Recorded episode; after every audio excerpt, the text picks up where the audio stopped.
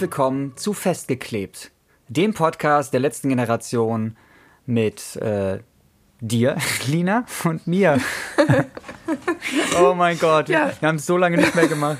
Äh, Lina, Wir sind aus der Übung. ja, was machst Ja. du, we- wenn du nicht, wenn du nicht mit mir Podcast-Folgen aufnimmst? Ich bin Lina. Ähm, ich bin schon sehr lange bei der letzten Generation und war auch damals äh, vor der Bundestagswahl im Hungerstreik mit dabei und habe seitdem dann auch viele verschiedene Rollen bei der letzten Generation irgendwie durchgemacht, viele verschiedene Rollen ausprobiert. Bin dann im Januar 2022 eben Vollzeit dazugekommen und ähm, habe dann viel Mobi gemacht und Vorträge und bin jetzt aber primär in der Media AG ähm, dabei und im Außenkommunikationsteam und mache da viel so verschiedene Sachen, die halt eben Außenkommunikation betreffen, Social Media Sachen, Framing Sachen und so weiter. Genau, vielleicht langt das erstmal Ja. für den Anfang. Raoul. Sehr gut. Wer bist du? Ja, viele kennen uns ja auch schon, deswegen mache ich es ganz kurz. Ich bin Raoul, Raoul Semmler.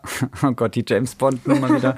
Ich bin seit 2022 dabei, ähm, habe verschiedene Proteste mitgemacht, bin im Regio-Team jetzt auch schon seit einem Jahr, oh, Regio-Team Südwest und bin zusätzlich noch in der Promi-Vernetzung.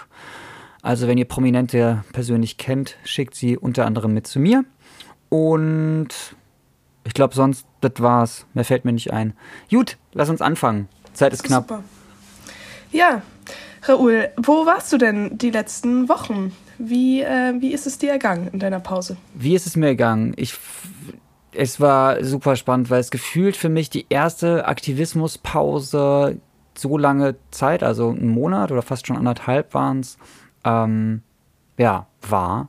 Seit bestimmt drei Jahren oder so. Und ähm, wir hatten ja auch schon mal im Sommer so eine Gemeinschaftsphase, wo ich auch schon mal äh, einen Monat weg war. Aber irgendwie hat es sich anders jetzt nochmal angefühlt. Und vielleicht auch, weil ich wieder angefangen habe zu schreiben. Ich arbeite wieder an Drehbüchern. Weiß noch nicht so, was dabei so rauskommt, aber äh, wollte erstmal wieder anfangen und habe auch wieder Kontakte da aufgenommen. Bin ein bisschen auch bei meinem Studium mit angeknüpft. Bin jetzt in Teilzeit in der letzten Generation. Das habe ich für mich auch in, der, in diesem Pausenmonat rausgefunden. Und weiß noch nicht, wie das alles klappt. Ich versuch's so. Heute ist eigentlich auch mein, mein Schreibtag. Und wir nehmen ja hiermit auf.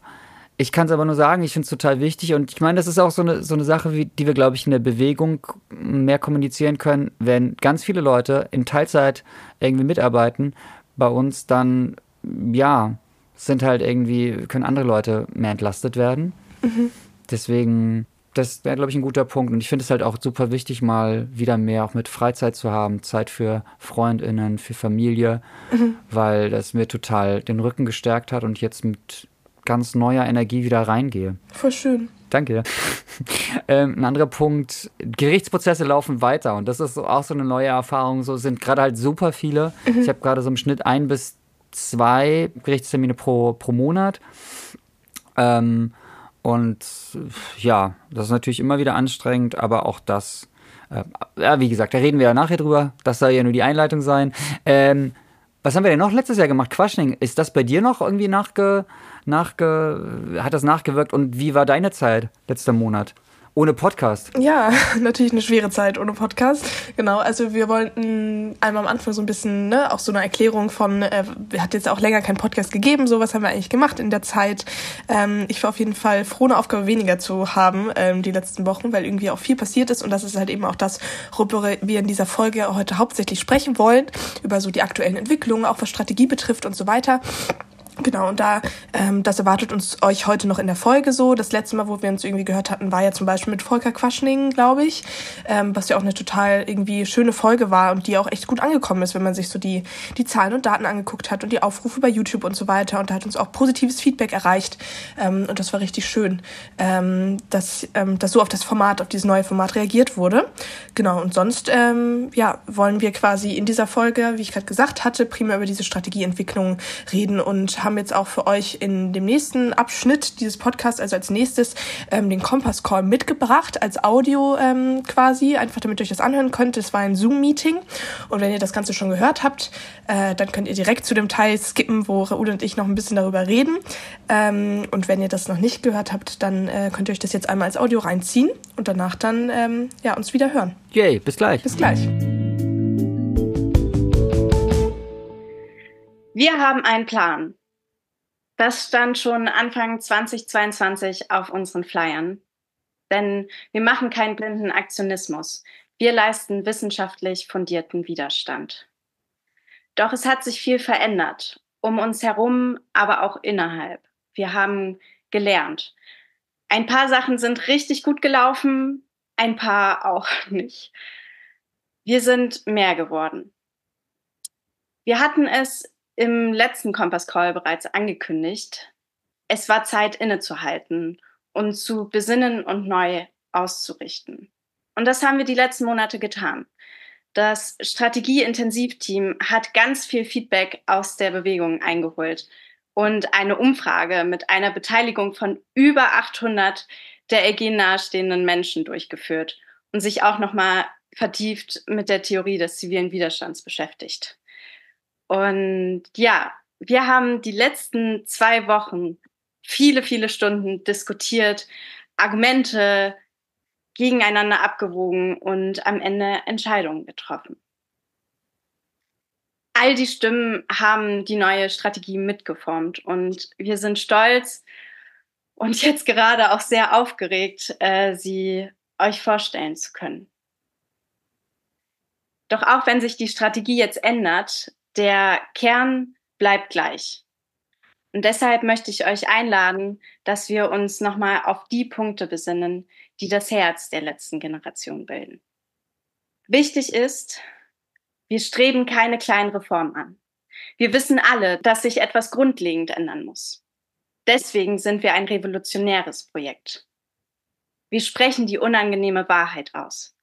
Wir polarisieren zwischen oben und unten, Superreiche gegen arbeitende Bevölkerung, korrupte Politikerinnen gegen die Bevölkerung. Unser Ziel ist eine gerechtere Gesellschaft. Es geht uns nicht um Eisbären oder um die 1,5 Grad. Wir kämpfen für Gerechtigkeit. Was die Grundlagen unserer Strategie dafür sind, ist zum einen, dass wir eine Massenmobilisierung anstreben. Wir organisieren regelmäßig Protestwellen. Wir machen hochstörende friedliche Proteste, die mehrere Tage dauern. Wir müssen polarisieren und eine öffentliche Mehrheit für unsere Visionen gewinnen, nicht für unsere Protestformen. Wir haben eine Dilemmaforderung. Wir stehen mit Namen und Gesicht zu unserem Handeln.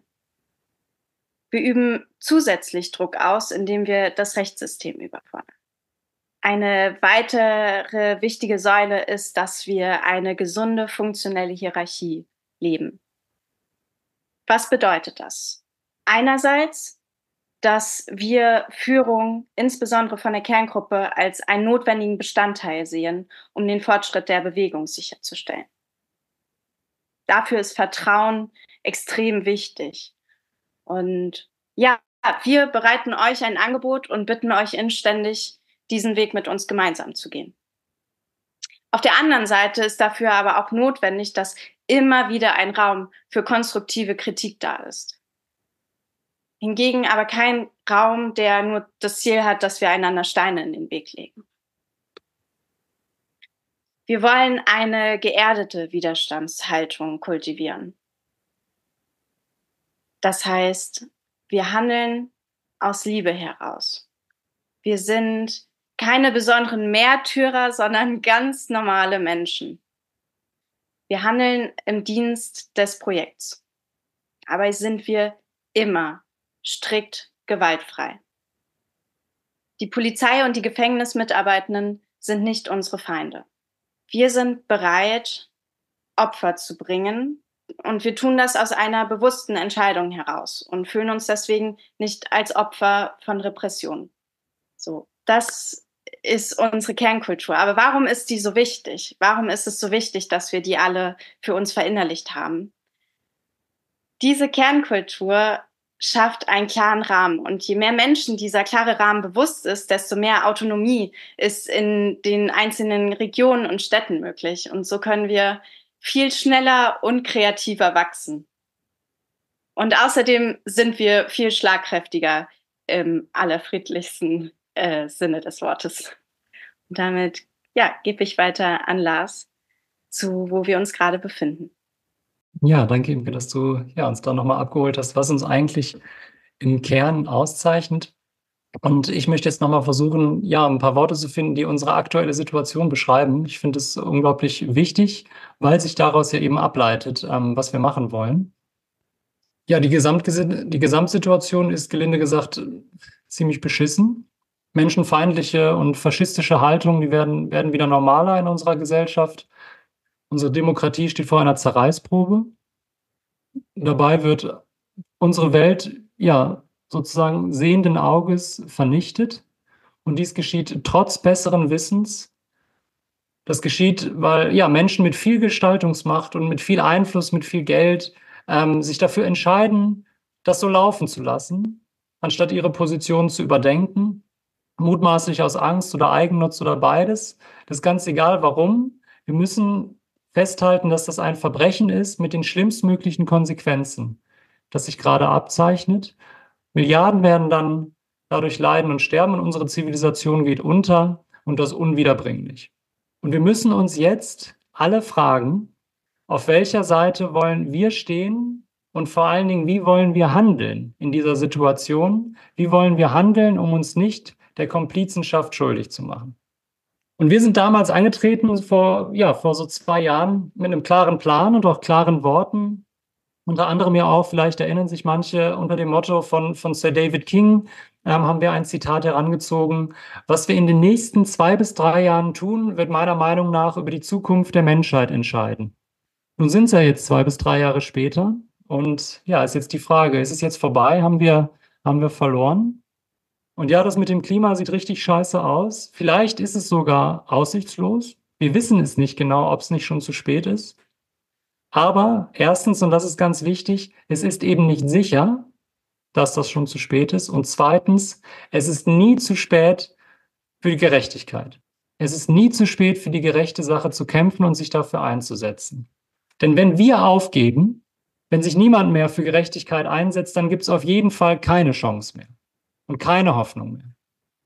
Aber solange es eben Menschen gibt, die sich dem Unrecht in den Weg stellen und für die sich für die Gerechtigkeit einsetzen, dann bleibt berechtigte Hoffnung. Und zwar immer. Und ich meine, wir haben genau das Richtige gemacht in den letzten zwei bis drei Jahren. Und vielleicht ist es ein Grundstein, eine Grundlage dafür, dass wir doch noch irgendwie als Gesamtgesellschaft das Ruder rumreißen können.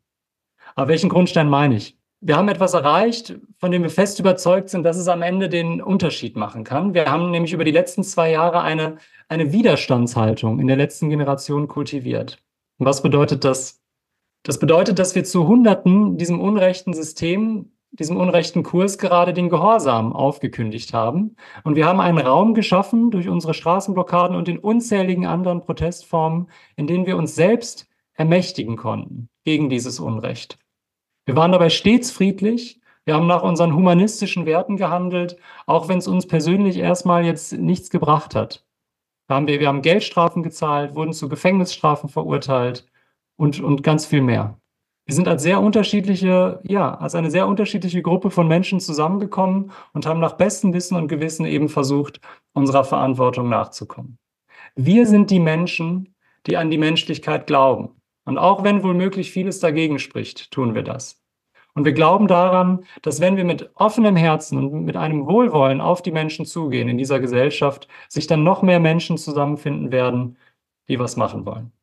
Und dabei gibt es jetzt leider nicht die perfekte Formel, die wir einfach äh, aufschreiben und das machen wir dann so und dann wird das alles auf jeden Fall perfekt, das haben auch schon, diese Erfahrung haben auch schon Menschen vor uns gemacht. Darüber hat auch Martin Luther King geschrieben, dass es eben kein, dass es eben nicht einfach nur diese richtige Abfolge von gedrückten Knöpfen gibt, die uns dann in eine bessere Welt führen, automatisch, sondern dass es neben einer, ja, natürlich guten Strategie, ähm, ist es unser Glaube an das Gute in uns allen und die, unsere Hingabe für, für die gerechte Sache. Um jetzt noch ein bisschen konkreter zu gucken, was das für unsere Bewegung bedeutet, wie hier gerade unsere Situation ist. Wir können ganz klar, denke ich, festhalten gemeinsam, dass unsere Bewegung bisher noch nicht stark genug war, damit der Gerechtigkeit Genüge getan wird in unserer Situation. Wir haben bisher nicht die kritische Masse erreicht, die es braucht, um genügend Druck aufzubauen. Und wir können beobachten, dass wir ja im Laufe des letzten Jahres einen Deckel an, der Anzahl an Menschen erreicht haben, ähm, die gleichzeitig für unsere jetzige Protestform der Straßenblockaden bereit sind. Und das ist auch nach zwei Jahren, denke ich, sehr, sehr nachvollziehbar, dass wir jetzt an diesem Punkt sind. Und ich hätte mir ehrlich gesagt äh, nicht vorstellen können am Anfang, dass wir das so lange in der Intensität machen. Und das ist eine unglaubliche Leistung und es ist ein Kraftakt. Diese, genau diese Leistung der letzten zwei Jahre bietet uns jetzt eben die Grundlage, dass wir noch, ein, noch einen draufsetzen können, sozusagen. Denn wir sind, ja, wir sind angekommen in der Bundespolitik. Alle kennen uns. Ähm, wir können Diskurse beeinflussen. Uns wird zugehört, wenn wir über, wenn wir über Sachen sprechen. Natürlich wird uns noch viel zu wenig inhaltlich zugehört, aber wir sind da. Wir können, wir können die, in, in der Gesellschaft können wir wirken. Es gibt, es gibt eine TV-Serie über uns. Ich meine, das ist eine unglaubliche Errungenschaft äh, der letzten Jahre, dass wir überhaupt in dieser Position sind. Ähm, und das ist eben eine notwendige Voraussetzung, die es jetzt gilt zu nutzen. Zu nutzen wofür? Dass wir dem Ziel näher kommen, eine kritische Masse an Menschen aufzubauen, die, ja, die ungehorsam sind, die dem System, dem ungerechten Pfad, den Gehorsam verweigern. Und dafür müssen wir eben versuchen, noch mehr Menschen die Möglichkeit geben, bei uns mitzumachen. Und es gibt ja potenzielle Mitstreiterinnen und Mitstreiter da draußen. Da, davon können wir ausgehen, davon, davon ähm, möchte ich auch ausgehen. 25 Prozent der Deutschen unterstützen unsere in, direkt unseren intensiven Protest, von, wie Straßenblockaden zum Beispiel. 41 Prozent der Deutschen finden das legitim, was wir machen. Das sind unglaublich viele Millionen Menschen. Und unsere Aufgabe ist es jetzt, so sie so einzuladen, dass sich ein von diesen Millionen Menschen vorstellen können. Das reicht dann nämlich schon für die kritische Masse, aktiv zu werden.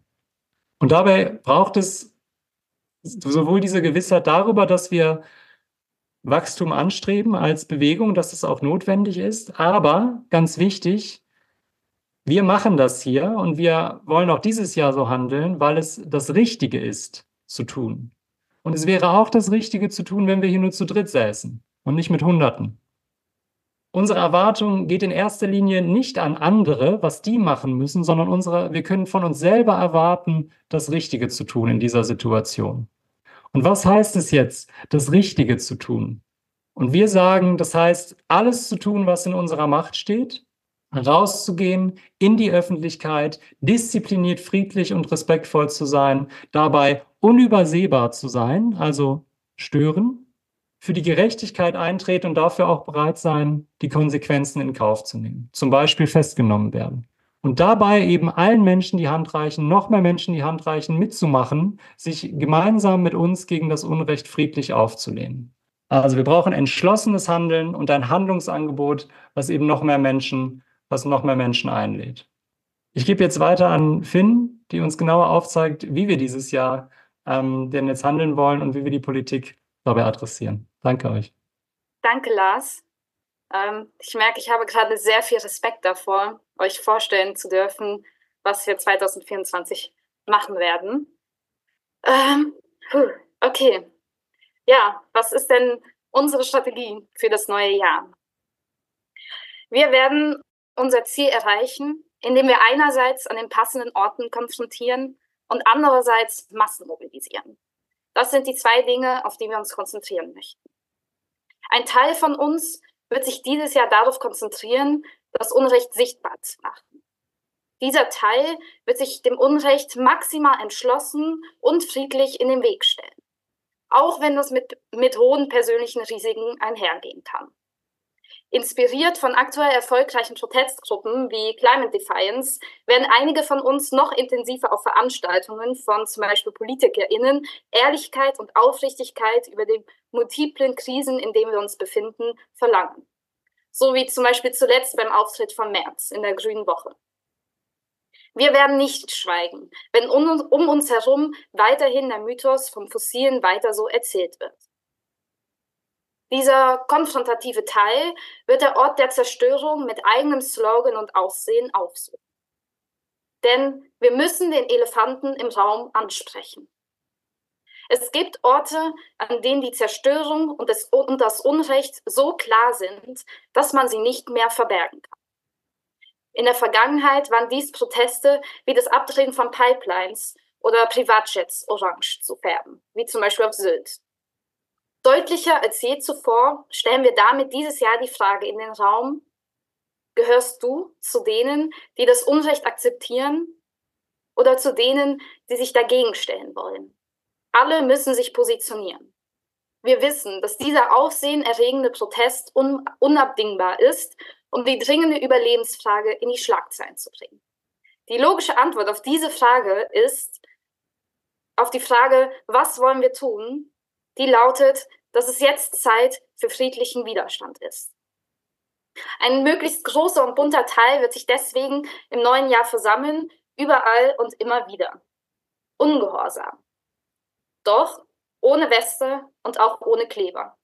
Denn um zu gewinnen, brauchen wir ein ungehorsames Handlungsangebot für maximal viele Menschen. Wir möchten einen größtmöglichen Raum für Zusammenarbeit und öffentliche Empörung bieten. Mutig, aber zuversichtlich können wir sagen, dass wir das Kleben nicht mehr brauchen. Wir sind mittlerweile so viele, so widerständig und so bekannt, dass wir auch ohne nicht mehr ignoriert werden können. Wir werden deswegen überall in Deutschland, vor meiner und vor deiner Haustür, maximal ungehorsame Versammlungen organisieren. Bei diesen ungehorsamen Versammlungen bleibt vieles beim Alten. Denn wir wissen, was es braucht. Unsere anschlussfähigen Massenproteste werden stören und den Alltag unterbrechen. Sonst werden wir ignoriert. Wir werden auch dort ungehorsam sein und jedem die Möglichkeit bieten, den Protest auf seiner Weise zu unterstützen. Wir sind auch bei den ungehorsamen Versammlungen bereit, Massenverhaftungen zu riskieren. Und natürlich bleiben wir immer und überall unumstößlich friedlich. Wir werden, wir werden aber auch manches anders machen. Nochmal zusammengefasst, was sich bei den ungehorsamen Versammlungen ändert. Wir wollen, wenn wir uns störend versammeln, einen Querschnitt der Gesellschaft abbilden. Noch mehr Menschen und Gruppen sollen sich eingeladen fühlen, jetzt Widerstand zu leisten. Wir werden mit möglichst vielen Menschen am gleichen Ort sein anstatt mit wenigen an verschiedenen Orten. So minimieren sich direkte Gewalterfahrungen, Konfrontationen mit Autofahrenden und Polizistinnen. Auch werden unsere Westen weniger präsent sein. Wir werden mit eigenen Schildern und in unserer Alltagskleidung unseren Widerstand laut und bunt sichtbar machen. Warum machen wir das so? Unser höchstes Ziel ist es, dass wir so viele werden, die den Gehorsam aufkündigen, dass es die Behörden überfordert und damit Druck aufgebaut wird, sodass wir endlich über die so wichtige Inhalte sprechen können. Ich meine, stellt euch mal vor, 0,1 bis 1 Prozent eurer Stadt versammelt sich an einem krass störenden Ort und geht nicht freiwillig wieder nach Hause. In Göttingen wären das 120 bis 1200 Menschen, in Leipzig 500 bis 5000 Menschen. In ganz Deutschland wären wir dann mit 80.000 bis 800.000 Menschen ungehorsam auf der Straße. Wir wollen erreichen, dass sich immer mehr ganz normale Menschen selbst ermächtigen. Und dieses unglaublich bestärkende Gefühl von, ich nehme jetzt die Züge in die Hand, spüren können. Dieses Gefühl von, ich bin endlich raus aus der Ohnmacht, ich kann was tun, mit nach Hause nehmen. Wir möchten, dass noch mehr Menschen sich trauen zu zeigen, ich bleibe so lange hier, wie ich möchte. Und wenn die Polizei das verhindern will, werde ich, sobald es mir friedlich möglich ist, wieder zurück auf die Straße gehen. Wenn sie mich daran hindern möchte, ja, dann, dann muss sie mich in Gewahrsam nehmen. Wie schon gesagt, das soll nicht nur in Berlin passieren, sondern wir wollen das überall machen. Lasst uns zeigen, dass es überall Menschen gibt, die wissen, dass hier so unheimlich viel falsch läuft. Überall gibt es Menschen, die unseren Protest unterstützen, das wissen wir. Überall gibt es also auch Menschen, die, wenn sie die Möglichkeit haben, wenn wir ihnen die Hand reichen, dazukommen. Da bleibt jetzt die Frage, warum? Worauf werden wir politisch hinarbeiten? Was ist denn unsere Forderung? Wir schreiben eine Erklärung, einen offenen Brief. In dieser Erklärung benennen wir ganz klar, wie katastrophal die Situation ist, in der wir uns befinden. Wie die Verantwortlichen nicht nur versagen, sondern sogar zur Katastrophe beitragen. Wie Ungerechtigkeit und Ungleichheit in unserer Gesellschaft zur Klimakatastrophe und Menschlichkeit führen. Wir wollen die Gefahr eines neuen Faschismus klar benennen. Und wir werden in der Erklärung festhalten, wie sich grundlegende Dinge in unserer Gesellschaft ändern müssen. So braucht es eine Transformation der Wirtschaft, ermöglicht durch eine Umverteilung von Reichtum. Hand aufs Herz, es ist Zeit für Gerechtigkeit. Das ist der Inhalt dieser Erklärung. Und dieser Slogan, der richtet sich an alle. Jetzt mal Hand aufs Herz. Wollen wir weiter dabei zuschauen, wie alles vor die Hunde geht und alles beschissener wird? Oder jetzt endlich fucking mal das tun, was notwendig ist? Das ist die Frage, die wir stellen. Ob an BürgermeisterInnen, WissenschaftlerInnen oder Prominente. Wir geben allen die Chance, sich zu positionieren und den offenen Brief zu unterschreiben. Insbesondere richtet sich der Brief aber an Verantwortliche in der Politik. Unsere Regierung ist hier nämlich aktuell aber noch nicht in der Lage, die einfachsten Dinge umzusetzen. Das haben wir ja gesehen. Kein Tempolimit, kein 9-Euro-Ticket. Sie ist komplett gelähmt. Wir wollen uns frei machen von diesem elendigen politischen Klein-Klein. Unser Bundespräsident, Franz Walter Steinmeier, sollte deswegen jetzt Worte der Aufrichtigkeit an die Gesellschaft finden. Denn genau das ist nämlich seine Jobbeschreibung. Steinmeiers Aufgabe ist es, den Menschen in schwierigen Zeiten, also uns, eine klare Orientierung zu geben. Mit dieser Forderung können wir nur gewinnen. Denn stellt Steinmeier sich nicht hinter die Erklärung und besinnt somit unsere Politik auf die nicht auf die Grundwerte und Wissenschaft, dann sind Menschen empört und kommen dazu. Unterstützt er die Erklärung, dann wird der Druck auf die Bundesregierung stärker denn je.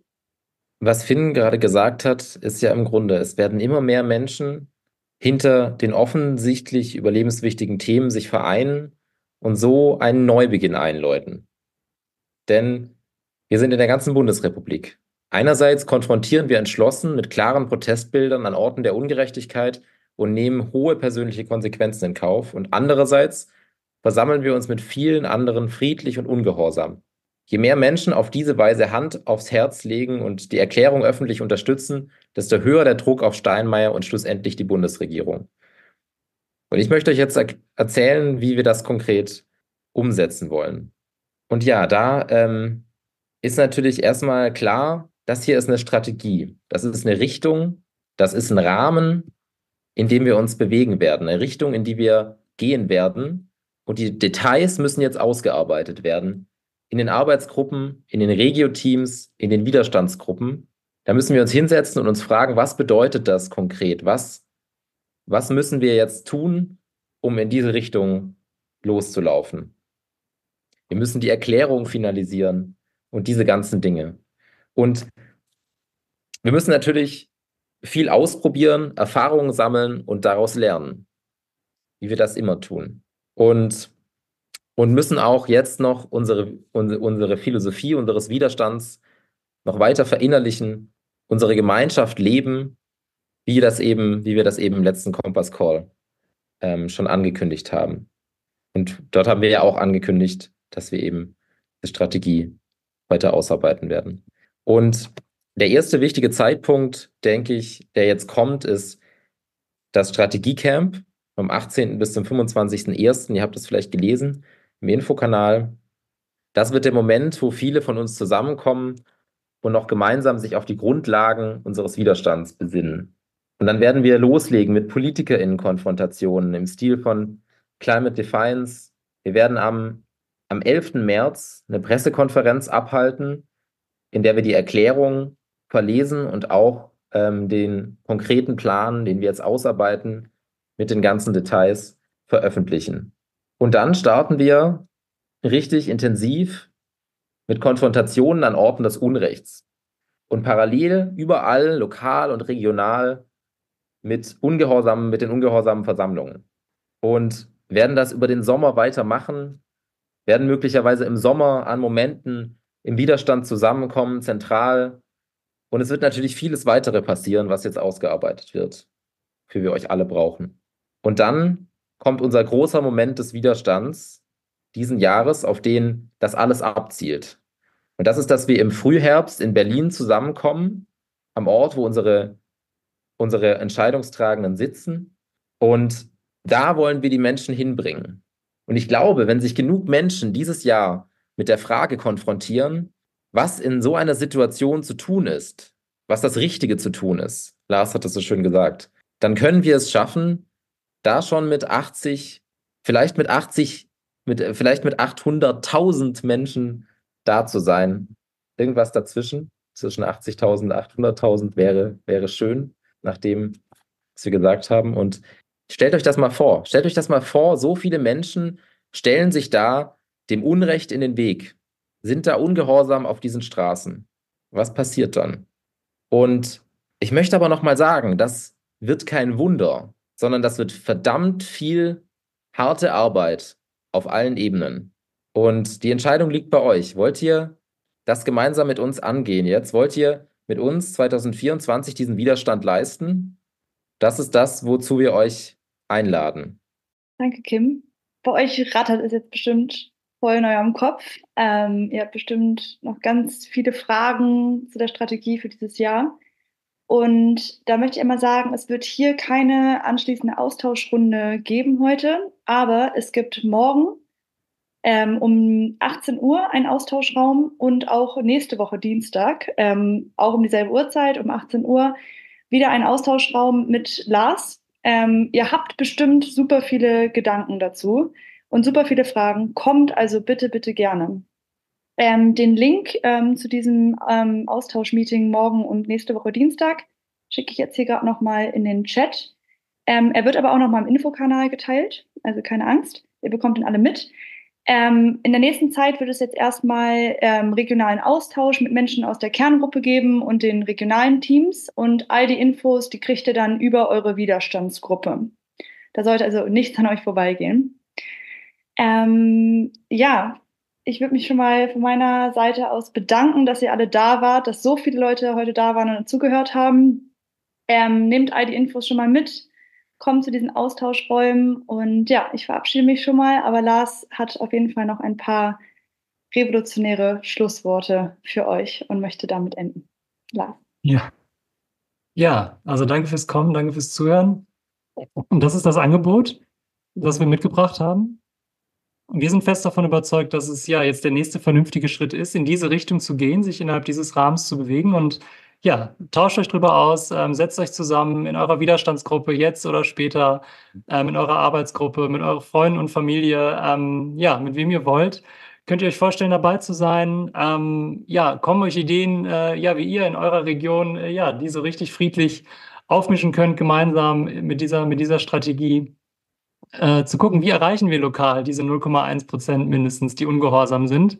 Ähm, wir sind total gespannt, äh, freue mich drauf, mit euch gemeinsam das zu gestalten dieses Jahr. Und ja, es, es geht letztendlich natürlich nur gemeinsam. Gemeinsam sind wir stark. Und ja, es, es wird kein Selbstläufer. Selbst wenn, selbst wenn alles perfekt läuft, was es selten tut, dann, dann wird es richtig herausfordernd, nach ohne Garantie auf Erfolg. Und auch ohne das Versprechen leider, dass die Leute oder die, die Mehrheitsgesellschaft oder wie auch immer ähm, unser Handeln irgendwann verstehen werden und äh, uns sozusagen da anders sehen. Und nichtsdestotrotz sollten wir es tun, sollten wir es machen, finde ich. Und dementsprechend lasst uns gemeinsam rausgehen und loslegen. Lasst uns mit so vielen Menschen zusammenkommen, wie nur irgends möglich. Ja, dass wir im Herbst eben mit ganz, ganz vielen Menschen da sind und ich glaube fest daran. Ich glaube fest daran, dass wenn wir mit noch einer größeren Anzahl an Menschen, aber mit dieser widerständigen Haltung, mit, dieser, mit diesem Widerstandsgeist, den wir jetzt in uns tragen, hier gemeinsam, ja, dass wir dann Berge versetzen können. Danke euch. Macht's gut. Bis bald. Das war der, der Kompass Call, ähm, der von dem Strategieintensivteam und von der Kerngruppe vorgestellt wurde. Ähm, genau, die neuen, die neuen Strategieentwicklungen. Äh, letzte Woche war das, glaube ich, wenn ihr das hört, genau. Ähm, und wir wollten jetzt ein bisschen darüber sprechen, was es eigentlich jetzt so zusammengefasst bedeutet, ähm, was, was jetzt quasi, was sich ändert, ähm, für die Bewegung ändert. Und das sind primär, haben wir uns überlegt, ähm, oder haben wir quasi raus, äh, rausgehört aus dem Kompass Call, so wie ihr gerade, sind das fünf Sachen, die sich, die sich quasi ändern strategisch. Das ist einmal, dass wir eben keine, ähm, keine Proteste mehr mit Kleber machen, dass wir uns vom Kleber lösen quasi. Dass wir ungehorsame Versammlungen in Zukunft machen wollen, statt Straßenblockaden. Wie die ungehorsame Versammlungen aussehen, das wissen wir alle noch nicht so genau. Das sehen wir dann, ähm, wenn mal die ersten stattfinden. Das wird auf jeden Fall spannend werden. Dann ist die Forderung eine neue. Das ist der dritte, dritte, dritte große Sache, die sich ändert. Ähm, dazu wird ja auch noch mal das wird ja auch nochmal genauer irgendwie an die Bewegung kommuniziert, so was genau ähm, dann in diesem, in diesem Brief, der da von Frank äh, Walter Steinmeier ähm, verlesen werden soll, was da alles drin steht ähm, und so weiter. Viertens ist, dass wir mehr Proteste an den Orten der Zerstörung machen wollen. Ich denke, da sind uns allen irgendwie ein paar Beispiele im Kopf, was das so für Orte sein könnten. Oder wir waren selbst schon mal irgendwie an so einem Ort der Zerstörung, sage ich jetzt mal, ähm, irgendwie mit dabei bei einem Protest. Ähm, und fünftens ist, dass ähm, ja, man mehr, mehr PolitikerInnen direkt konfrontieren möchte. Das hat jetzt auch schon stattgefunden vor ein paar, vor ein paar Tagen, das erste Mal so ein Konfrontationsprotest. Genau, aber ich würde sagen, das sind so die fünf Sachen, die sich so primär ändern. Und wir ähm, ja, sind total gespannt, äh, was das so mit sich bringt, wie das so sich entwickelt. Und Raoul, was hast du so für Gedanken zu diesen ganzen neuen Änderungen? Ich finde das super spannend, dass das so viel, so viel aufmacht erstmal. Also ich habe auch schon mit ein paar KoordinatorInnen von den Widerstandsgruppen, die ich mit betreue, ähm, gesprochen und da sind unheimlich tolle Ideen gekommen, so was man dann alles an Schön. Protesten machen kann. Teilweise alte Sachen, teilweise ganz neue Sachen. Mhm. Äh, also das, das macht erstmal super viel auf. Es ist natürlich auch super toll für Leute, die halt jetzt schon viele Gerichtsprozesse haben, die weiter widerständig sein wollen, aber für die das halt einfach, ja, unangenehm ist, unangenehm war. Ich meine, ich habe selbst erlebt, ich wurde auf der Autobahn irgendwie an den Haaren weggezogen, zehn Meter oder so. Also so, wir haben einfach alles so viel Gewalt, sowohl online als auch offline erfahren. Und ich glaube, wir nehmen dem, auf jeden Fall können wir einen Wind aus den Segeln nehmen dadurch. Und es ist ja jetzt auch super wichtig, Leute mit dazu zu holen. Ja, und vor allem ähm, haben ja diese, diese Straßenblockaden, äh, haben wir quasi, sind wir mit gestartet, um mit wenigen Menschen unignorierbar protestieren zu können, mit einer kleinen Gruppe. Und jetzt sehen wir aber ja, dass wir gar nicht mehr so eine kleine Gruppe sind und dass wir halt eben auch ähm, diese großen Protesten auf, an, an verschiedenen Orten machen können, dass wir ähm, da total viele Möglichkeiten sehen, was du auch gerade gesagt hast, äh, Raoul, fand ich total schön mit ähm, Widerstandsgruppen, ähm, die dann irgendwie sich total irgendwie überlegen können, was macht das eigentlich auf, was können wir alles eigentlich neu machen.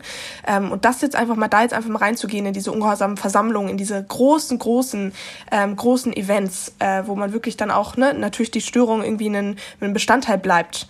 Ähm, aber dass wir quasi sagen, okay, wir, wir sind jetzt halt eben super viele Menschen, wir müssen uns gar nicht mehr festkleben, um auf der Straße zu bleiben, sondern wir können halt quasi, ähm, ja, einfach als große, als große Masse da sitzen ähm, und müssen uns dafür nicht mehr, nicht mehr am Boden befestigen oder an ähnlichen Gegenständen. Genau.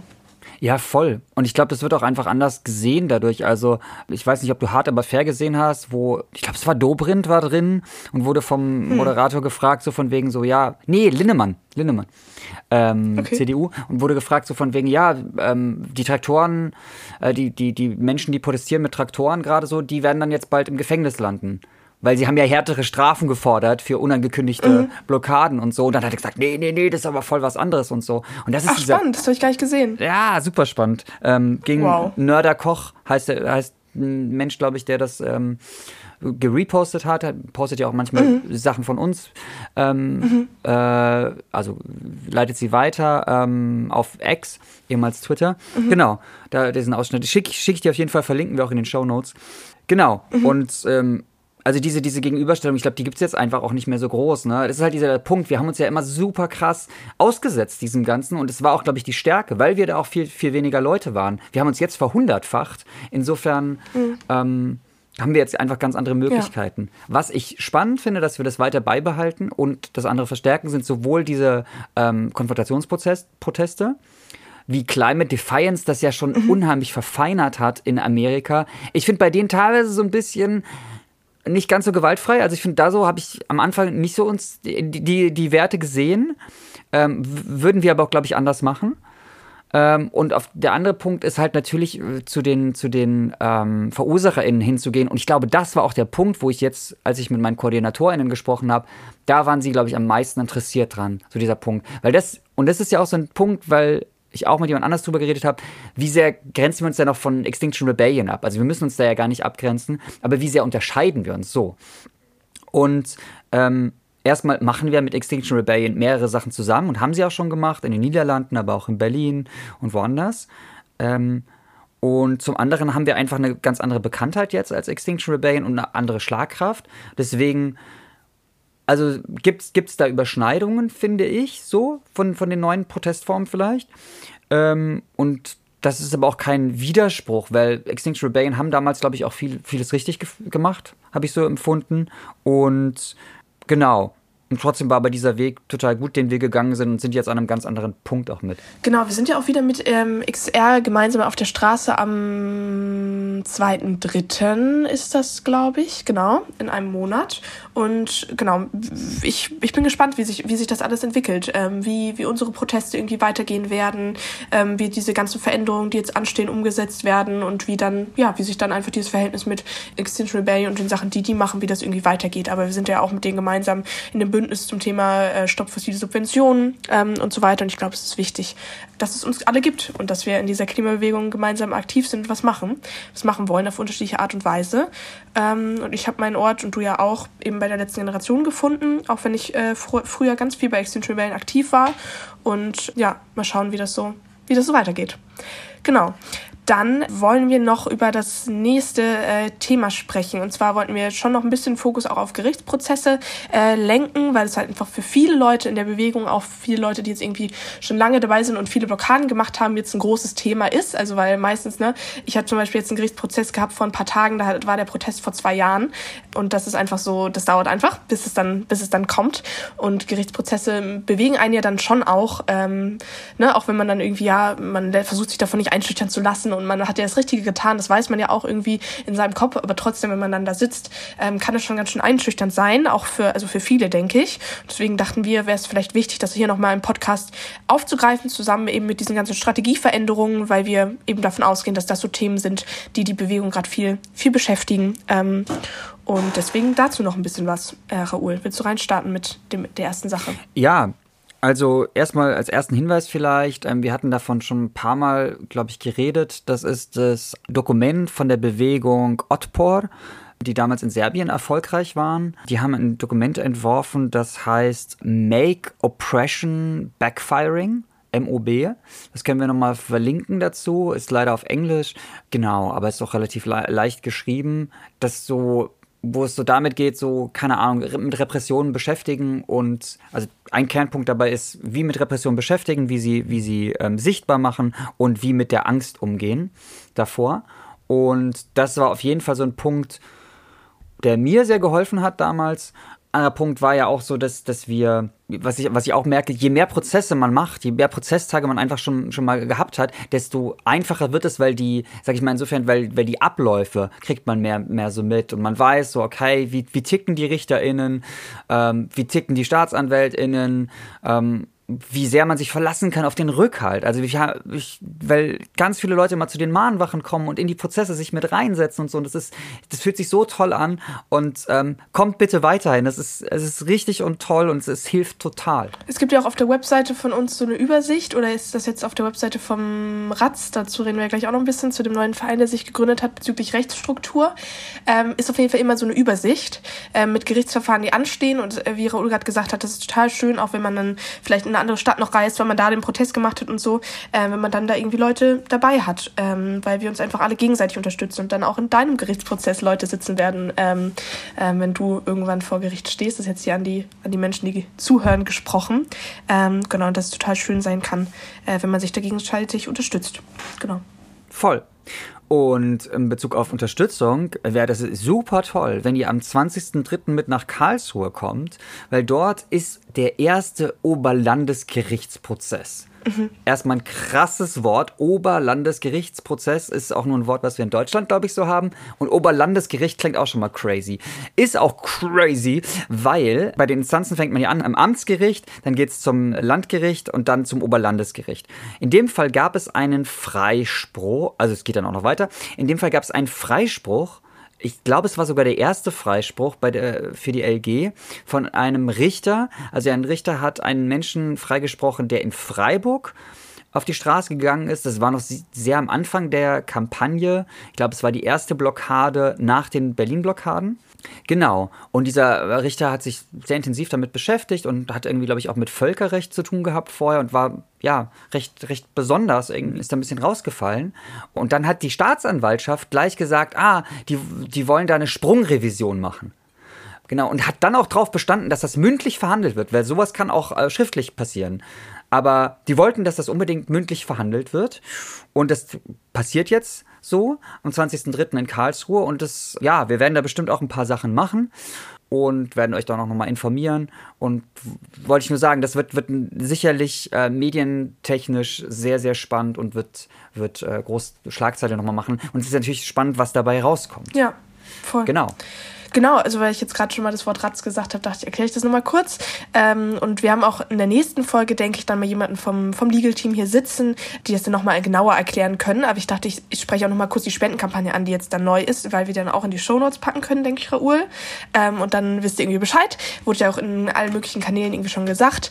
Ich äh, lese das jetzt hier auch so ein bisschen ab, weil ich Angst habe, was Falsches zu sagen und möchte, dass das richtig ist. Der Ratz-Verein, in Klammern Rückendeckung für eine aktive Zivilgesellschaft e.V., ist der Verein, der die Rechtshilfe und strategischen Prozesse des Legal-Teams von uns und anderen Bewegungen bereitstellt. Das bedeutet, ähm, genau, das sind halt eben die Leute, das Legal-Team, habt ihr bestimmt schon alle irgendwie mal Kontakt mit gehabt, ähm, entweder durch irgendwelche Schulungen oder durch eben ähm, Kontakte mit ähm, im, im, Zusammenhang mit Gerichtsprozessen. Und das ist jetzt quasi dieser Verein, ähm, Ratsverein. Und die brauchen eben eine Anschubfinanzierung, also genau, sammeln ähm, bei Schaft. Äh, dazu tun wir den Link auch in die Show Notes. Eben gerade Geld. Ähm, mit der Spende wird dann Verschiedenes passieren. Einmal eben menschlich, äh, Menschen, nicht menschlich, menschenrechtlich und sozial, emotional auf Haftstrafen vorbereiten und so weiter, auf Gefängnis vorbereiten. Personen, die im Gefängnis sind, gegebenenfalls freikaufen, Menschen im Gerichtsverfahren begleiten, sie trainieren, ähm, sich selbst vor Gericht zu verteidigen, dass äh, die quasi dieser Verein gegen rechtswidrigen Präventivgewahrsam vorgehen kann oder Menschen eben ähm, psychologische Hilfe oder Austauschrunden ähm, Menschen das zur Verfügung gestellt werden kann. Und das sind so verschiedene Sachen, äh, wofür dann eben die Spenden an diesem Verein genutzt werden, weil dieser Verein eben genau diese ganzen Rechtshilfe-Sachen und auch eben diese strategische Beratung macht und dass ähm, dazu halt immer Geld auch irgendwie notwendig ist.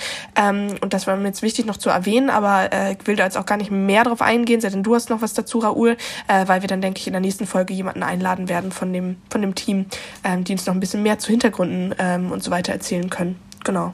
Das war mir noch wichtig. Nee, dazu würde ich nichts erzählen. Ich würde einfach nur sagen, so sagt auch anderen Bewegungen, die ihr mit kennt, wo ihr Leute davon kennt, mit Bescheid, weil das immer total toll ist, wenn die auch mit da sind bei den Prozessen. Ich hatte zum Beispiel gestern, als ich in Mainz. Beim Prozess jetzt. Beim ja. Prozess, mhm. genau. Äh, jemand von oben. Omas gegen Rechts ähm, und von Scientist Rebellion war wer da und also das ist immer toll. BUND war schon oft mit dabei und so. Da, da stehen wir echt gut zusammen als, als Klimagemeinschaft und überhaupt als Gemeinschaft, die gerade aufsteht gegen dieses Unrecht. Genau. Wenn Zum Rechtspunkt habe ich nichts mehr. Hast du noch was? Nee. Oder zu Gerichten? Wenn ihr diese Folge hört, das ist ja dann wieder vielleicht am Sonntag oder wenn ihr später reinschaltet, äh, hat dann ja schon dieser große Hand in Hand gegen Rechtsprotest stattgefunden. Das ist ja nämlich, wir nehmen heute am Freitag auf, der ist dann morgen. Ähm, bin auch ein bisschen aufgeregt. Da kommen ganz schön viele Leute auch wieder zusammen. Wir starten ja mit einem Protestmarsch vom Potsdamer Platz aus ähm, ins Regierungsviertel zum Bundestag. Ich glaube, es wird ein total starkes Bild werden, wenn da dann die ganzen Leute auch, äh, die man irgendwie, äh, mit denen man irgendwie schon so viele Sachen zusammen gemacht hat in den letzten zwei Jahren, dann irgendwie zusammen in einem Protestmarsch äh, rüberlaufen ähm, ins Regierungsviertel und wir dann uns quasi diesem Hand in Hand ähm, gegen Rechtsprotest anschließen. Und ihr wisst ja wahrscheinlich dann schon, wie es gelaufen ist. Wir jetzt gerade noch nicht bei der Aufnahme dieser Folge, aber ich glaube, das wird richtig, richtig, richtig groß werden. Und ich finde es total wichtig, dass wir als letzte Generation da irgendwie mit dabei sind, eine Rolle spielen und uns da angeschlossen haben. Genau, ich bin auf jeden Fall gespannt, aber ihr, ihr wisst ja dann schon, wie es gelaufen ist. Raoul, hast du noch Hast du noch ein Thema? Sonst kommen nach unseren Gesprächen hier, wird noch die Presseschau quasi nachgeschaltet. Äh, die ist ja sonst immer am Anfang der Folge, die ist heute jetzt ein bisschen später. Äh, wir das mit dem, mit dem Kompass-Call und unseren Gedanken dazu gern zusammenbringen wollten. Dann kommt aber noch die Presseschau, die auch das Thema so ein bisschen behandelt und das Interview, was Raphael noch geführt hat, diesmal mit jemandem aus der Landwirtschaftsvernetzung. Genau, das steht noch an, aber hast du erstmal noch, noch was, was du teilen möchtest? Yes, ich habe noch äh, Kleinigkeiten. Also erstmal zur Ergänzung vielleicht noch ähm, so zur Einordnung Einordnung, warum machen denn die Klimaschützer jetzt auf einmal auch Welle gegen rechts? Ja, ganz klar, weil es natürlich zusammengedacht werden muss, so wie verschiedene andere Formen der Diskriminierung. Ähm, das haben wir auch in unseren Werten so schon immer. Äh, Wert 4 ist das. Schaut euch das gerne mal an. Auf der Homepage können wir auch noch mal verlinken. Äh, steht in um, ungefähr drin, dass wir ähm, uns selbst reflektieren, gerade in Bezug auf diese anderen Diskriminierung und Ausbeutungsformen, ähm, Menschenverachtung ähm, und so weiter und äh, dass wir darauf auch mit aufmerksam machen und dass es sich natürlich bedingt, auch gerade mit der Klimakatastrophe und dass wir uns selbst auch reflektieren. Ja, Lina? Sorry, wolltest du was sagen? Ich Ah, habe nur, oh, zu, ich hab, ich hab nur Ah, mhm gesagt, Ja. quasi, zugestimmt zu dem, was du gesagt hast. Ähm. Zum aktiven Gespräch dazu. Sorry, ich wollte dich Nein, nicht nein, alle- alles fein. Es ist ja auch, ich finde es auch immer, ich finde es nicht einfach, über solche Themen zu reden, äh, wenn man sie immer so, ne, so. Und gerade die AfD ist ja auch eine Partei, die so auf die Klimakatastrophe geleugnet hat. Aber auch die CDU zum Beispiel, gerade der Wirtschaftsrat der CDU, wo äh, Merz äh, Vizepräsident war oder noch ist, I don't know. Also da, da ist es ja, ist es, das hängt leider sehr, sehr zusammen, so rechte und rechtsextreme Parteien. Deswegen ist klar, dass wir dabei sind bei diesem Protest äh, Ganz gegen genau. rechts und bei ganz vielen Protesten gegen rechts. Ne? Also das äh, ist jetzt nicht ein Tag, wo irgendwie die letzte Generation sagt, da sind wir jetzt mal mit dabei, weil da sind ja alle dabei, sondern ganz viele Widerstandsgruppen sind lokal zu den ganzen Protesten hingegangen und auch in Berlin und so weiter. Voll. Schon die letzte Voll. Woche. Ja. Und dann vielleicht noch so ein Punkt, wenn, wenn ihr euch schon angemeldet habt oder wenn ihr angemeldet seid, freut euch auf das Strategiecamp, das kommt bald. Und ähm, genau, wow, hast du das Datum im Kopf? 19. bis 25. Februar. Genau. Also da, genau, kommt kurz vorher ja unsere neue Folge. Und ich werde auch mit da sein. Vielleicht höre ich da auch bestimmt mit ein oder so. Mal schauen. Ähm, Das wäre schön. Yeah. Und sonst, die Kerngruppe fährt auch rum. Also freut euch auch darauf. Wenn ihr irgendwelche besonderen Events habt, könnt ihr auch gerne nochmal an die Kerngruppe das zurückmelden oder an eure Widerstandsgruppen, Cordis und dann die Regio-Teams und so. Aber genau, also weil, weil das natürlich jetzt irgendwie teilweise auch, ja, viele Leute Fragen haben, was machen wir jetzt am besten und so weiter und ja, welche Proteste sind gerade gut und so weiter. Und ähm, da natürlich auch viele neue Menschen mit aufgefangen werden müssen. Gestern waren im, im, im großen Zoom neue Interessierte. Weißt du, wie viele da waren? Ich habe das von vielen Widerstandsgruppen gehört.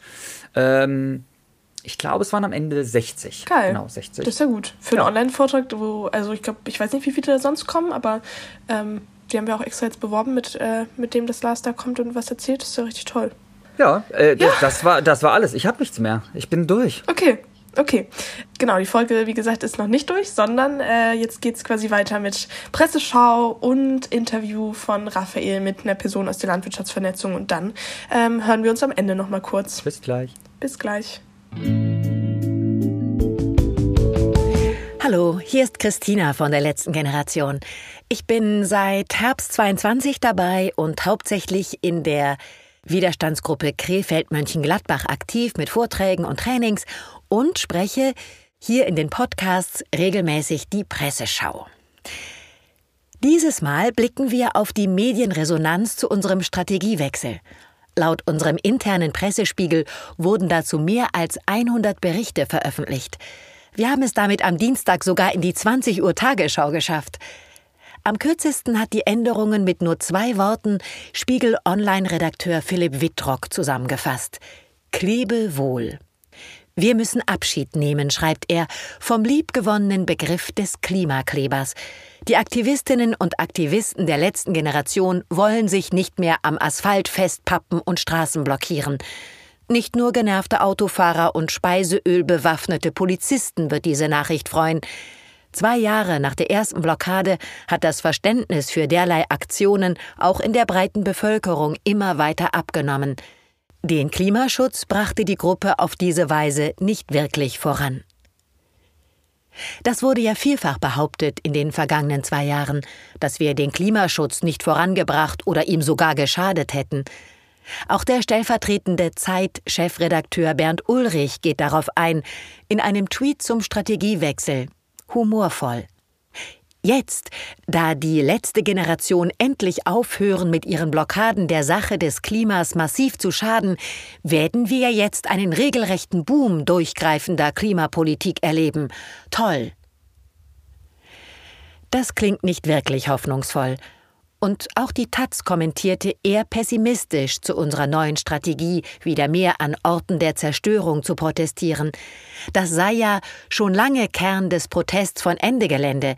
Die Gruppe schmiss sich ab 2015 in weiße Maleranzüge, besetzte kurzzeitig Kohletagebaue und rückte diese durch Provokation und beeindruckende Bilder ins öffentliche Bewusstsein. Mit den Jahren nutzte sich das ab. Auch die letzte Generation hat die Erfahrung schon gemacht. Das öffentliche Interesse an ihren Aktionen an fernentlegenen Ölpipelines war immer geringer als das an den Straßenblockaden. Die haben sich schließlich bei vielen Menschen im Alltag bemerkbar gemacht. Damit verbunden war allerdings auch eine massive, durch Umfragen belegte Unbeliebtheit. Das Problem bleibt. Wer gegen Goliath in Form von mächtigen Industrien, verunsicherten und teils bequemen Mitbürgerinnen und einer oft behäbigen Politik kämpft, hat es schwer, eine zielgenaue Steinschleuder zu bauen. Optimistischer sieht es Buchautorin und Journalistin Jana Hensel bei Zeit Online. Der Schritt wirkt wie eine Niederlage, bringt aber den Klimaprotest aus der Defensive. Sie meint, wenn Ihr Strategiewechsel und der Verzicht auf einen sicherlich auch persönlich äußerst kraftraubenden Protest nun der Einsicht geschuldet ist, dass Menschen nur dann zu klimapolitischen Veränderungen bereit sind, wenn sie es selbst wollen und dass man sie dazu nicht gegen ihren Willen nötigen kann, dann steckt in diesem Rückzug mindestens eine Chance. Vielleicht steigt die Akzeptanz für die Aktivistinnen und Aktivisten tatsächlich wieder an. Hensel kommentiert auch die Unterstützung der LG für Demos gegen rechts. Das ist ebenfalls beachtlich und ein weiterer Beweis dafür, dass die progressiven Teile der Gesellschaft gewillt sind, sich langsam und beharrlich aus einer nicht nur gefühlten diskursiven Defensive Stück für Stück herauszuarbeiten. Denn so wie sich die liberale Mitte entschlossen hat, ihre Passivität und ihr Schweigen aufzugeben und aktiv für die Demokratie zu kämpfen, so haben sich die Klimaaktivisten entschlossen, ihrer Radikalität und zuletzt richtungslosen Konfrontationslust abzuschwören und die wahren Verantwortlichen zu konfrontieren. Dieser Aspekt der neuen Strategie, die direkte Konfrontation mit Politikerinnen, wurde ja im Unterschied zu Protesten an Orten der Zerstörung und Massenversammlungen tatsächlich als Protestform in Deutschland noch nicht so intensiv erprobt. Allerdings gibt es ein sehr erfolgreiches Vorbild für diese Form konfrontativen Protests, die Gruppe Climate Defiance in den USA. Climate Defiance haben immer wieder Politiker, Unternehmer und fossile Lobbyisten bei Auftritten gestört, den Ausstieg aus fossilen Energien gefordert und Videos davon bei Twitter veröffentlicht. Damit haben sie teils Klickzahlen in Millionenhöhe erreicht und nach eigenen Angaben Zugang zu Gesprächen mit Entscheidungsträgern bekommen. Augenscheinlich haben sie damit auch die Entscheidung von US-Präsident Joe Biden kräftig mit beeinflusst, Genehmigungsverfahren für noch nicht genehmigte LNG-Terminals auszusetzen, bis deren Folgen für den Umwelt- und Klimaschutz neu bewertet werden. So sagte es jedenfalls ein US-Kongressabgeordneter kürzlich dem Magazin Rolling Stone. Mit etwas Glück könnte das so ähnlich doch vielleicht auch in Deutschland funktionieren. Und mit diesem optimistischen Satz endet unsere Presseschau. Hi Fine.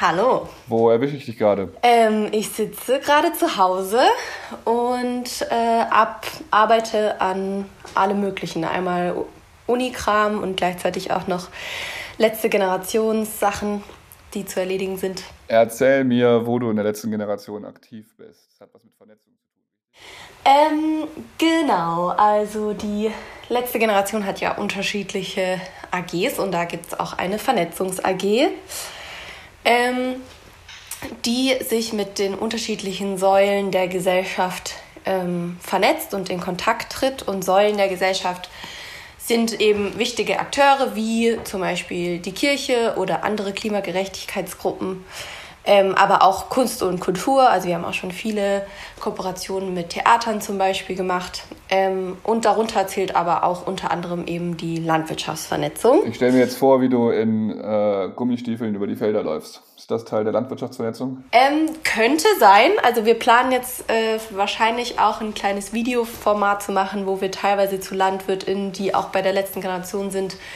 ähm, mal zu denen mit aufs Feld gehen oder mit auf den Betrieb gehen, um so auch vor Ort zu zeigen, wie sich die Klimakrise auch schon in deren Arbeit ähm, zeigt.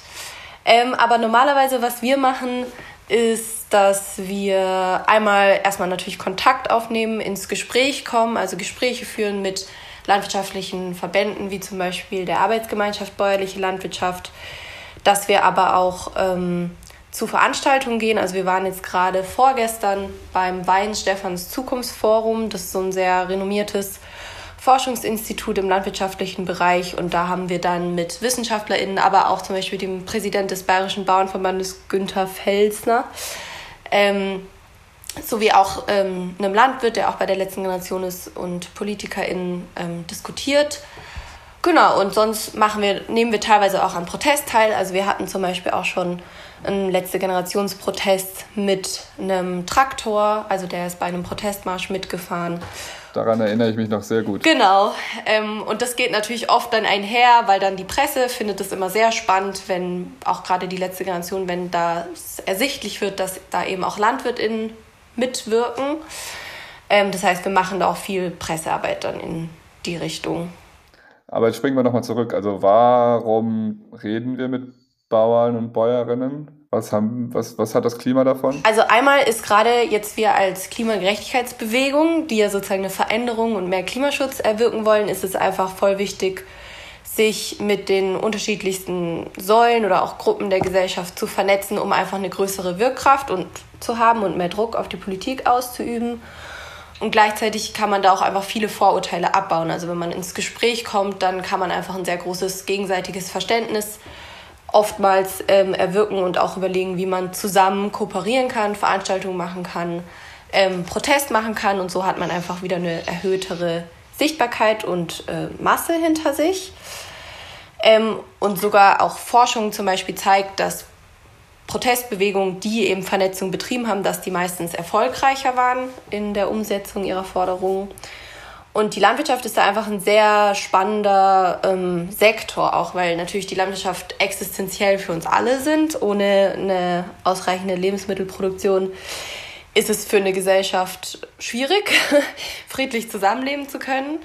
Ähm, und gleichzeitig ist auch die Landwirtschaft der Bereich, wo die Klimakrise schon extrem spürbar ist. Also gerade Wetterextreme, dann ist es im Sommer, ist es viel zu trocken, dann hat man jetzt im Winter gesehen, regnet es plötzlich innerhalb von zwei Tagen extrem viel. Und da hat die Landwirtschaft einfach wirklich schon mit starken Ernteeinbußen ähm, zu kämpfen. Und es ist auch die Frage, inwiefern, inwiefern man sich überhaupt an diese Wetterextreme in der Landwirtschaft anpassen kann. Ähm, und deswegen ist die Landwirtschaft einfach ein, ein sehr wichtiger und auch einflussreicher Akteur, der sehr dezidiert aufzeigen kann, warum wir unbedingt Klimaschutz brauchen und wie stark das auch einfach mit den existenziellen Grundbedürfnissen und dementsprechend unserem Überleben dann zusammenhängt. Und wenn du jetzt da in Bayern mit dem Präsident des äh, Bauernverbandes sprichst, wie hat der auf euch reagiert? Genau, also da war Alexander Wolf war da von uns ähm, dabei und es war erstaunlich. Also es war natürlich eine moderat, also moderierte Diskussion, ähm, aber es ist immer wieder erstaunlich, dass im Endeffekt da schon, wenn eine Person jetzt nicht den Klimawandel leugnet natürlich, aber dass meistens schon ein Grundverständnis dafür ist, dass wir was verändern müssen. Also dass wir schon auch den landwirtschaftlichen Sektor, dass der auf jeden Fall zukunftsfähig sein muss im Sinne, dass er sich einmal natürlich an den schon bestehenden Klimawandel anpassen muss, aber dass natürlich die Landwirtschaft auch zur Klimakrise beiträgt. Ähm, und deswegen war es erstaunlich, dass, also, oder es war sehr schön, dass diese Diskussion sehr auf Augenhöhe stattgefunden hat und schon da einfach so ein Grundkompromiss, also so ein Grundeinverständnis war, ja, wir müssen was ändern, wenn es dann natürlich in die konkrete Umsetzung geht. Dann wurde da auch ähm, diskutiert und auch da gab es auf jeden Fall auch Uneinigkeiten, aber im Endeffekt war es ein sehr wertvoller Austausch. der auch dazu geführt hat, dass wir jetzt ganz viele weitere ähm, Kontakte knüpfen konnten und sogar auch schon jetzt zu einer nächsten Veranstaltung eingeladen sind. Also das ist dann oft auch so ein Türöffner. Und was hast du gedacht, als die Bauernproteste jetzt der letzten Wochen überall stattgefunden haben? Vieles. Also ich glaube, einmal war es auf jeden Fall eine Bestätigung, dass die Aussage nicht stimmt, dass, und, also dass das Anliegen ähm, richtig ist, aber die das Protestmittel falsch, weil man sieht ja, dass sozusagen die Bauernproteste haben ja genau das gleiche Protestmittel genutzt ähm, und es wurde halt ganz anders wahrgenommen und ähm, bewertet von Seiten der Politik, aber auch Medien. Ähm, und das zeigt ja einfach, dass nicht das Protestmittel das falsche ist, ähm, sondern dass es eben darauf ankommt, ob man das Protestanliegen ernst nehmen möchte. Also einmal finde ich, ähm, konnte der Bauernverband sich nicht ausreichend von rechts abgrenzen, weshalb wir auf jeden Fall auch nicht mit dem Bauernverband ähm, da zusammen protestiert haben. Ähm, und gleichzeitig ist auf der einen Hand das Anliegen schon richtig von vielen LandwirtInnen, dass halt sehr vieles in den letzten 15 Jahren schiefgegangen ist.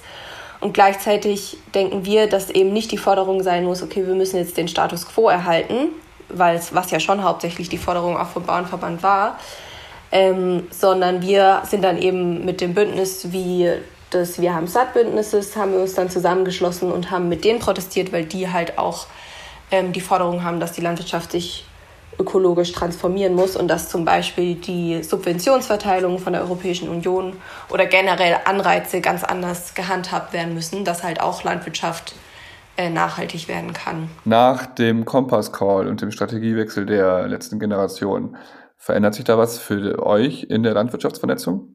Ja, schon ein bisschen. Also es kommt ja immer so ein bisschen drauf an, wo man den Schwerpunkt auch in der Vernetzung legt. Wir hatten jetzt dadurch, dass ähm, der Protest, den wir letztes Jahr vom Brandenburger Tor mit den Heuballen gemacht haben, der ist halt medial sehr gut angekommen und wir hatten das Gefühl, wir konnten da auch unsere Inhalte sehr gut platzieren und dann war eigentlich unsere Strategie, okay, wir machen das weiter, also dass wir gezielt landwirtschaftlichen Protest also Straßenblockaden mit landwirtschaftlicher Thematik irgendwie kombinieren.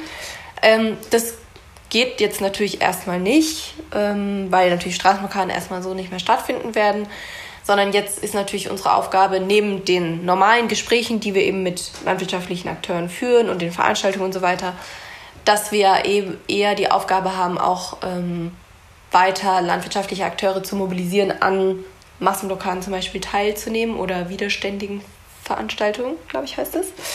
Ähm, und da haben wir uns schon so ein bisschen die Frage gestellt, okay, was, ähm, wie können wir das eigentlich ähm, in Anführungszeichen verkaufen? Also warum, wie können wir auf Menschen zugehen und was können wir denen für ein Angebot machen, dass es für Menschen aus dem landwirtschaftlichen Sektor irgendwie ein Anreiz ist, zu unseren Protesten zu kommen. Und ich glaube, da müssen wir ähm, das gerade noch überlegen, wie wir das genau dann formulieren ähm, und was wir auch bieten können. Und gleichzeitig wollen wir aber auch generell gerade auf Social Media oder generell medial versuchen, sichtbarer zu werden. Also dass ähm, wir auch eine Anlaufstelle sein können für LandwirtInnen, die eben in ihrer alltäglichen Praxis schon voll merken, shit, wir sind mega von der Klimakrise schon betroffen, aber irgendwie noch nicht das Gefühl haben, sie haben vielleicht ähm, eine Organisation oder eine Gruppe gefunden, wo sie das so richtig im Protest ähm, Ausdruck verleihen können.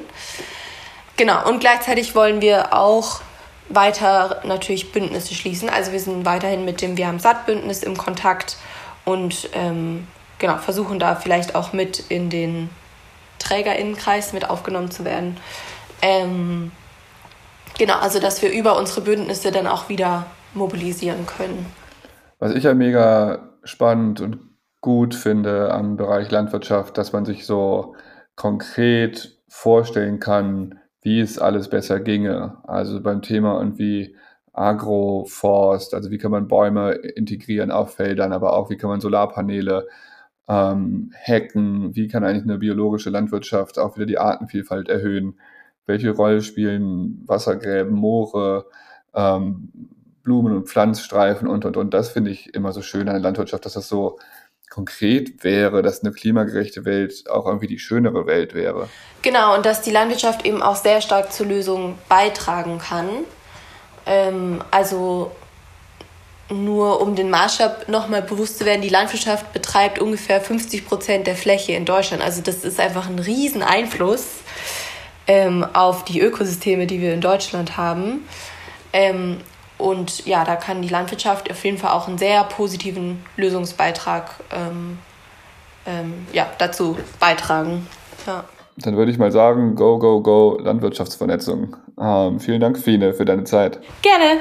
Freut mich. Auf bald. Ciao, ciao. Tschüss. Yo, herzlich willkommen zurück. Wir verabschieden uns jetzt hier von euch und ich habe mir noch eine Frage überlegt, weil wir hatten jetzt Volker Quaschning im Interview und wir wollen das weitermachen, dass wir Leute, die nicht ähm, Teil der letzten Generation. Auch wenn wir das alle sind, aber ja. Auch wenn wir es alle sind, total. genau. Ja, es ist immer so schwierig wie sagt man das? Ist auch witzig, äh, wenn RichterInnen sprechen von, von, man muss sich lossagen von der letzten Generation, so als könnte man Mitglied werden. ähm, hast du schon einen Mitgliedsbeitrag gezahlt diese Woche, Lina? Ja, habe ich schon gemacht. Und du so? Spaß. Deine Frage, erste, was? Ich habe schon die erste Mahnung bekommen. Ähm, okay. Eine Frage. ich, ja, jetzt habe ich die Frage fast vergessen. Also, welchen Promi würdet ihr gerne mal bei uns äh, sehen? Also mit der Person, mit der wir dann ja sprechen zusammen und, und über Widerstand streiten und dem Kleben hinterher heulen oder auch nicht. Da ein Promi, ähm, Tommy Wosch, hat gesagt, er ist jetzt ganz enttäuscht, dass er nicht mehr kleben darf. Mit uns, er wollte ja unbedingt kleben. ähm, ob er es dann am Ende gemacht hat. Aber er hat ja gesagt, mit der bekannten Aktivistin von Letzte Generation Österreich. Aber ich lenke ab. Ja. Und ich hätte, ich hätte gedacht, also ich hätte gewettet, Volker Quaschning hätten wir in zwei Monaten gehabt, dass er auf der Straße klebt. War meine persönliche Wette. Naja. Wen wollt ihr gerne bei uns im Podcast haben? Check. So, Lina, jetzt du. Genau, also äh, wir überlegen uns immer so ein bisschen in den Folgen so, über was wollen wir denn reden und was ist irgendwie interessant äh, für die Bewegung und Menschen, die diesen Podcast hören. Und trotzdem könnt ihr uns ja gerne, könnt ihr gerne mal auf uns irgendwie zukommen mit äh, Themen, die wir irgendwie nochmal besprechen können. Irgendwelche Folgen zu bestimmten Themen, Abläufen, Protesten, ähm, irgendwas. Genau, weil wir jetzt ne, dachten, Strategie und Gerichtsprozesse sind vielleicht das Thema, was irgendwie gerade interessant ist. Aber wenn es was anderes gibt, äh, dem wir uns mal widmen sollten, über das wir mal reden sollten, dann schreibt uns doch gern. Und zwar an die Mail, oder Raoul? Oder uns per Signal? Podcast at letztegeneration.org oder ihr findet uns beide ja auch, Lina und mich, aber sonst podcast at letztegeneration.org. Das ist, genau, das wäre wär schön, wenn wir da ein paar Mails von euch lesen. Genau, und dann war es das jetzt aber auch mit der Folge. Die war ja schon lang. Yay! Danke euch. Yes. Bis in zwei Wochen. Tschüss. Danke euch, danke dir. Tschüss.